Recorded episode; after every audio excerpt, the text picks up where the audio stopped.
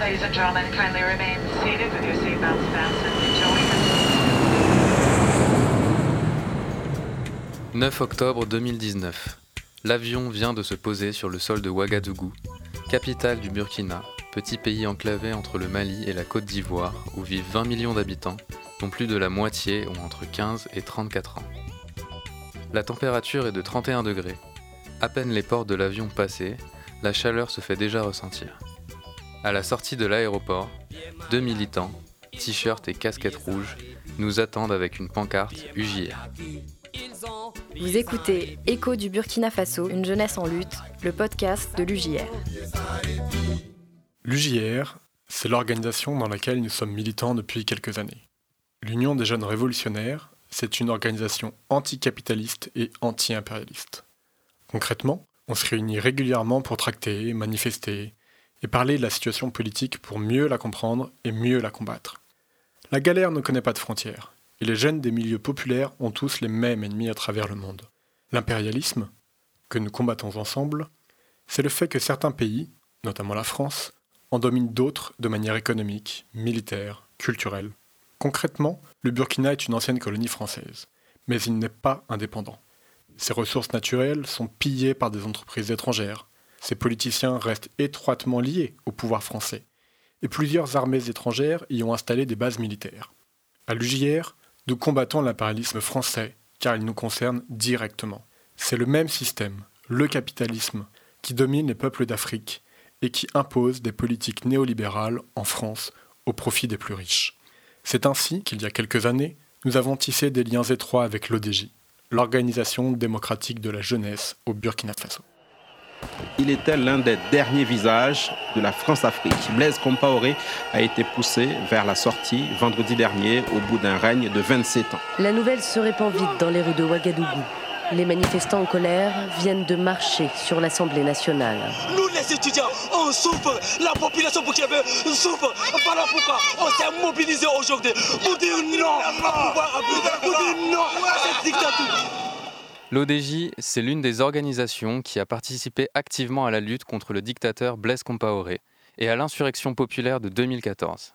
En 2015, nous avions déjà rencontré des membres de l'ODJ lors d'un voyage militant pour observer l'après-insurrection et développer notre solidarité internationaliste. Cette fois-ci, nous participons pour la deuxième fois aux journées anti-impérialistes organisées par l'ODJ, un week-end de lutte avec des acteurs politiques venant de toute l'Afrique de l'Ouest.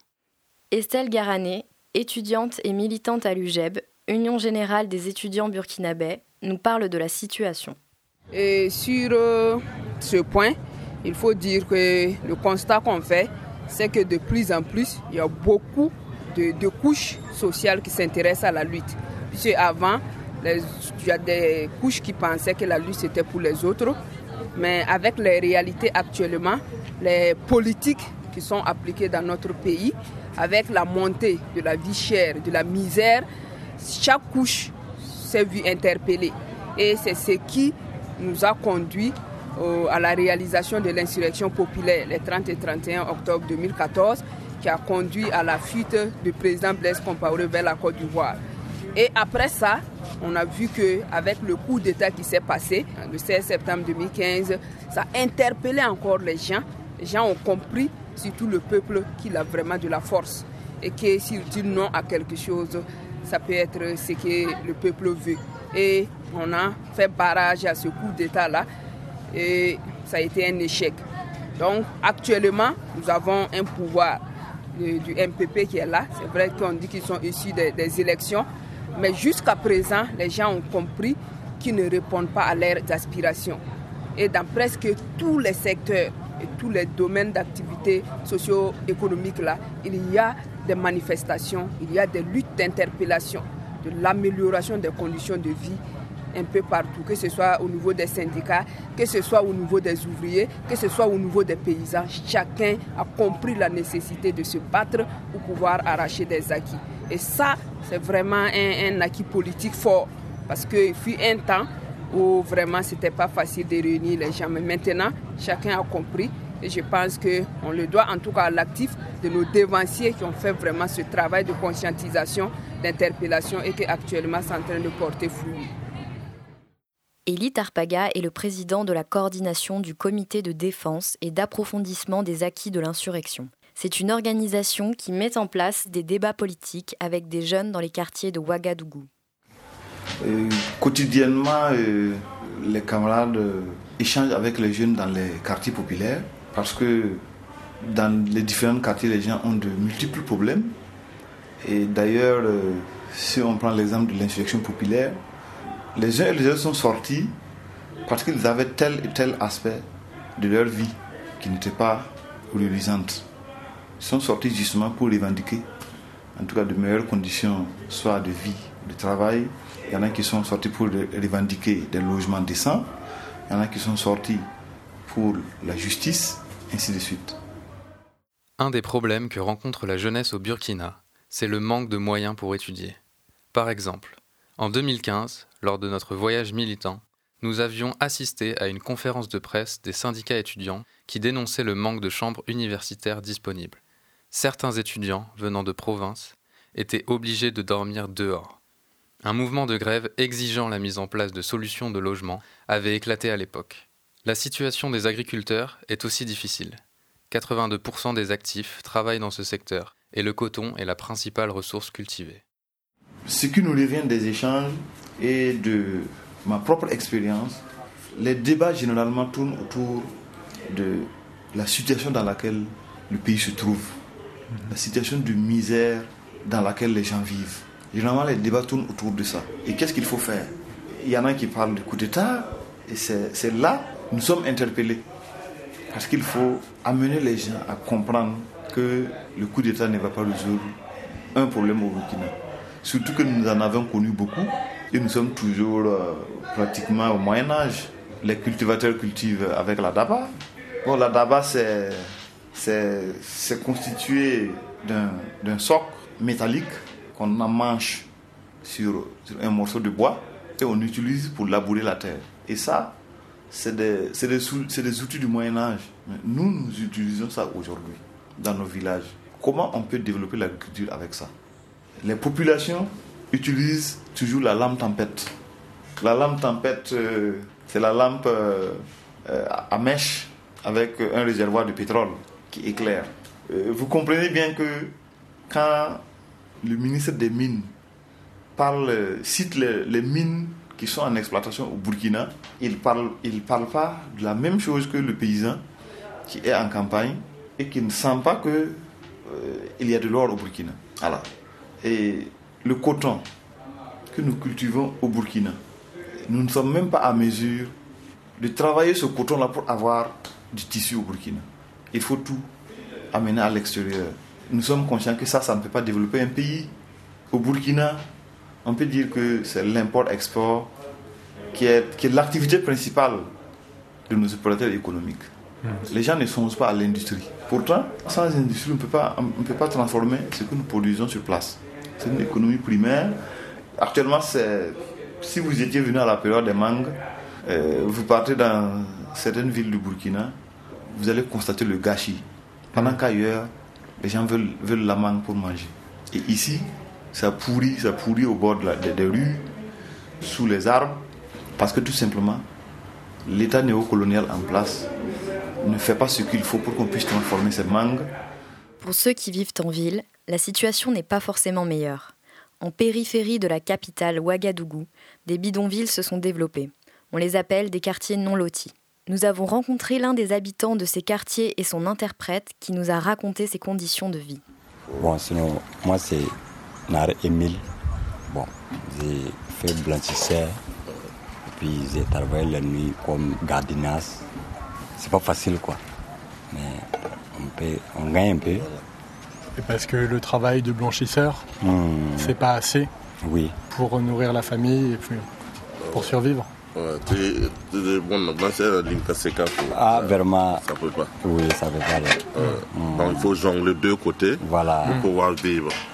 Et les enfants, l'école, Comment ça se passe?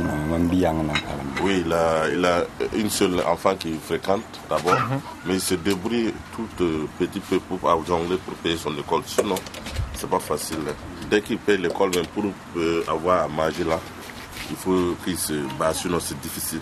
Mais comme euh, il veut que l'enfant aille à l'école, voilà pourquoi il se bat le matin et il se bat le soir. Ça veut dire même qu'il n'a, il n'a même pas une seule jour pour se reposer parce qu'il travaille la journée de 1, il se bat la journée pour faire le blanchisseur, à sa descente, il vient pour se reposer et encore il fait du gardiennage. Ça veut dire qu'il travaille de 24 à 24 pour pouvoir gérer sa famille. C'est pas facile. Ouais, il ne peut pas avoir plus de 50 000 par mois. Donc c'est difficile. Voilà. Pour pouvoir gérer sa famille et payer le code de son enfant, c'est pas facile. L'eau, euh, On paye ça. et pas payer au robinet avec des bidons pour pouvoir venir préparer et se doucher. Parce que du coup, ici, il n'y a pas le robinet.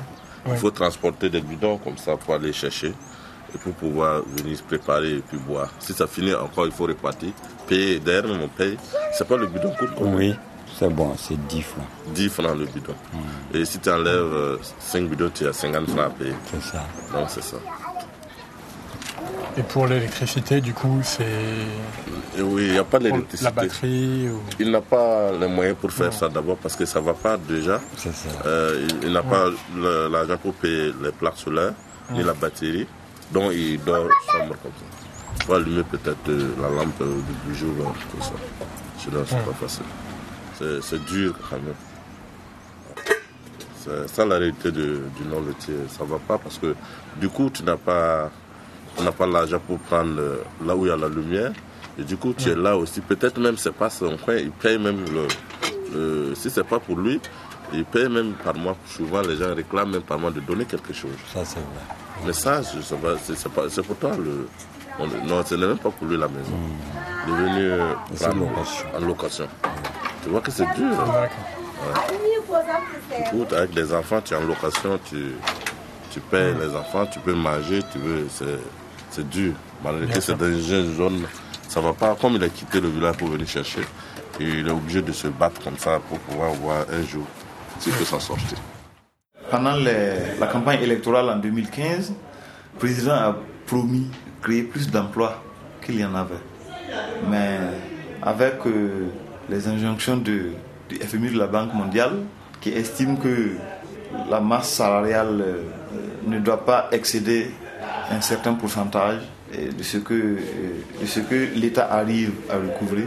Donc, du coup, euh, on a vu depuis l'année passée que les, recrutements au niveau de la fonction publique ont été considérablement réduits. Quelqu'un qui, fait une promesse et une année après fait le contraire. Et avec ça, on dit qu'on est indépendant. Il y a des usines qui étaient fermées et sous Blaise Compaoré à cause des passes.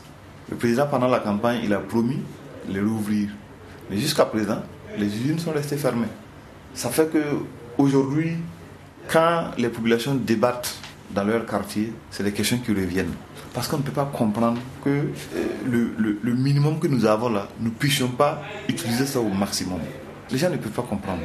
Quand vous rentrez dans les, dans les quartiers populaires à Ouagadougou, les gens sont, les jeunes sont dans des kiosques, des, petites gargotes où on vend surtout de la liqueur frélatée.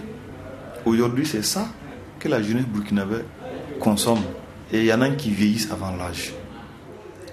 Dans ces conditions-là, comment on peut développer un pays Pendant que tout est à faire? On n'a pas beaucoup d'infrastructures, on n'a pas d'usines dignes de ce nom. Le peu qu'il y a là, c'est des, usines euh, étrangères. Si on prend l'exemple de, des, des boissons alcoolisées et gazeuses, c'est le groupe Castel qui est là avec une, une usine à Ouaga et une usine à Bobo. Si on prend Sofitex qui, qui fait la filature, c'est encore euh, c'est un détachement d'une entreprise française qui, qui est dans le domaine du coton. Parce que nos cotonculteurs ne sont pas à mesure de fixer le prix de leur coton. Ils cultivent, mais c'est- c'est les, les acheteurs qui viennent fixer leur prix. Et ça, je suis ouvrier et le constat que j'ai fait, c'est c'est au niveau du coton et du monde du, travail que le propriétaire, de la, le propriétaire de la marchandise ne peut pas fixer le prix de sa marchandise. Et ça, euh, c'est vraiment très décevant. Et euh, de plus en plus, les populations comprennent ça. Et c'est pour cela que dans tous les quartiers, euh, dans toutes les villes, vous ne pouvez pas faire un mois sans qu'il y ait des luttes quelque part parce que les gens sont mécontents.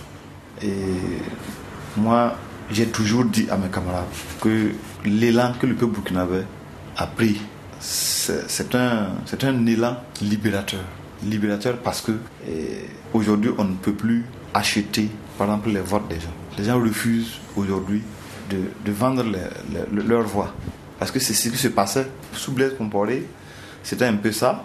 Quand il était question de la modification de l'article 37, où les gens faisaient la concurrence avec euh, la mobilisation dans les stades, en parlant de recto verso, ainsi de suite, on payait tout simplement la conscience des gens. On arrive dans un quartier et tous ceux qui veulent aller, chacun prend 2000 francs. Et c'est comme ça qu'ils arrivaient à remplir les stades. Mais aujourd'hui, euh, la jeunesse refuse ça même. Tu viens avec tes 2000, que tu as un meeting, on dit bon, nous on a déjà suivi plein de meetings, on a voté plusieurs fois, mais nous avons toujours les mêmes préoccupations. Et c'est ça qui est très, intéressant. C'est ça qui fait que il y a de l'espoir. Ce premier épisode nous a permis d'approcher les conditions de vie de plusieurs couches de la population burkinabé. À travers les témoignages d'Estelle Garané, étudiante et militante à l'UGEB, Union générale des étudiants burkinabés, d'Elie Tarpaga, ouvrier et membre du CDAIP, ainsi qu'Émile Nahar, habitant d'un quartier non loti, nous avons pu, lors de ce voyage aux journées anti-impérialistes, entendre et à travers ce podcast, faire entendre ces voix qui expliquent concrètement ce que vit le peuple burkinabé. Ce quotidien de précarité et de galère dont le système capitaliste impérialiste est responsable. Mais à travers ces voix, nous voulons aussi montrer que ce peuple et sa jeunesse ne se taisent pas et se battent sans relâche pour reprendre le pouvoir sur leur avenir et vivre dignement. Un changement radical du système est nécessaire pour pouvoir permettre au peuple d'avoir de meilleures conditions de vie. Et ce changement réel ne se fera pas sans une remise en cause de l'impérialisme et du pouvoir de ces valets locaux qui sauvegardent leurs intérêts. C'est le sens de ces journées anti-impérialistes auxquelles nous, militants de l'UJR, avons eu la chance de participer. Merci d'avoir écouté Écho du Burkina Faso, une jeunesse en lutte, le podcast de l'UJR. Dans les prochains épisodes, nous découvrirons comment la lutte s'organise dans le pays. Si vous voulez nous écrire, vous pouvez le faire à l'adresse suivante contact at ugr-fr.org. À bientôt!